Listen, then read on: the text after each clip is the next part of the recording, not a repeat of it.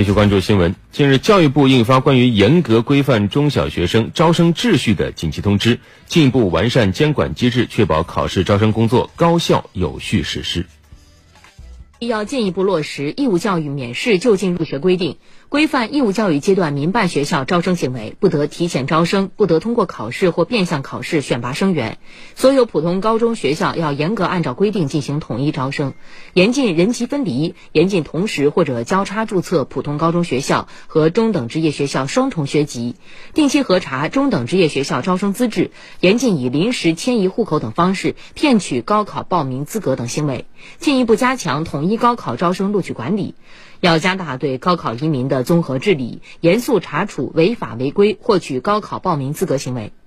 要进一步提高录取标准，合理确定参加自主招生高校考核和具备入选资格的考生人数，进一步提高体育艺术类招生的专项测试要求和文化课成绩录取要求。